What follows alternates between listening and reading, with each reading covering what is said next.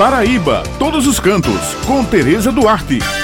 Bom dia, minhas amigas Raio e Beth. Bom dia para o meu amigo Maurício e um bom dia para todos os ouvintes que estão com nós aqui no Jornal Estadual. Bem, o Plano Municipal de Turismo da Serra de Dona Inês, implementado pela Prefeitura Municipal com apoio do Sebrae Paraíba, já mostra resultados entre os envolvidos no segmento do turismo. Isso mesmo, pessoal. O plano cujo objetivo é tornar a cidade um atrativo para turistas e também para a população local que ainda não conhece toda a beleza, prevê ações para gerar renda e crescimento econômico na região, agregando também a gastronomia regional, com o intuito de potencializar todos os segmentos do turismo, a exemplo de restaurantes, lanchonetes, bares, pousadas, guias, bem como os responsáveis pela rede pública do município, o prefeito Antônio Justino, juntamente com seus auxiliares, criou quatro roteiros na natureza, que são os roteiros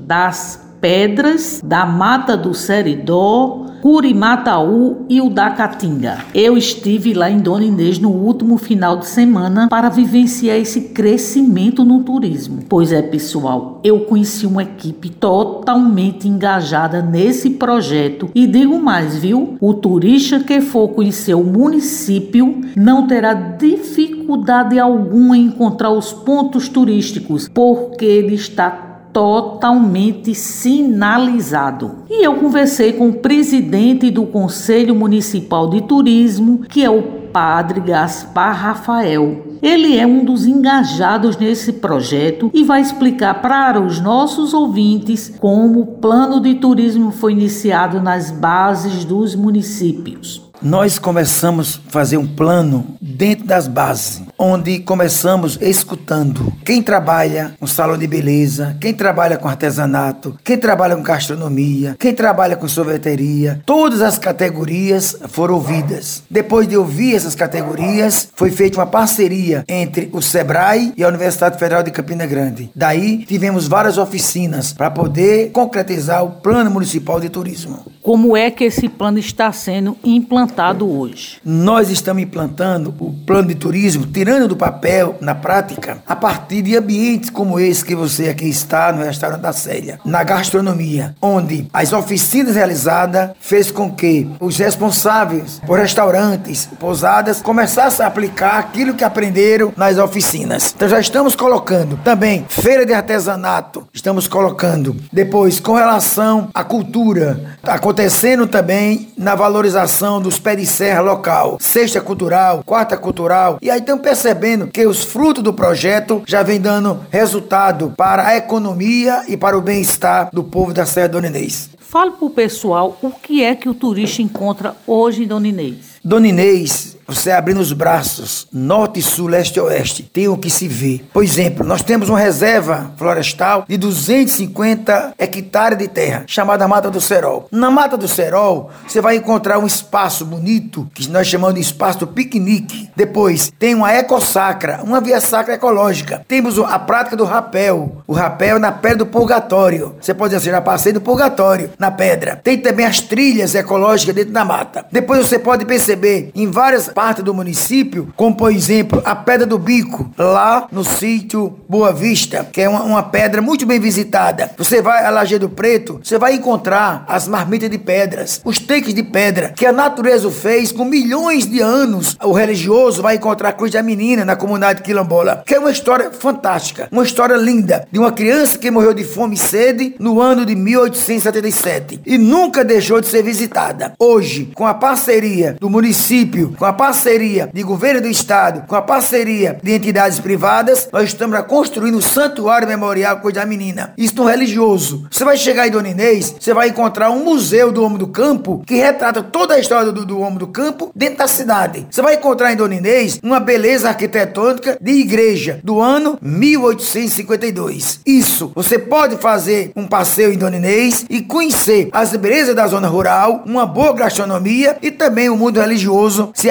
assim você vai admirar. Bem, essas são as dicas de hoje e eu me despeço por aqui, destacando que devemos levar em consideração ainda o momento de prevenção ao coronavírus, cuja determinação é evitar aglomeração. Lembrando que toda sexta-feira o jornal A União circula com a coluna Paraíba todos os cantos e aos domingos com a página com muitas dicas bacanas para quem gosta de turismo, destacando pontos em diversos municípios do nosso estado. Muito obrigado pela atenção de vocês e um final de semana abençoado para todos.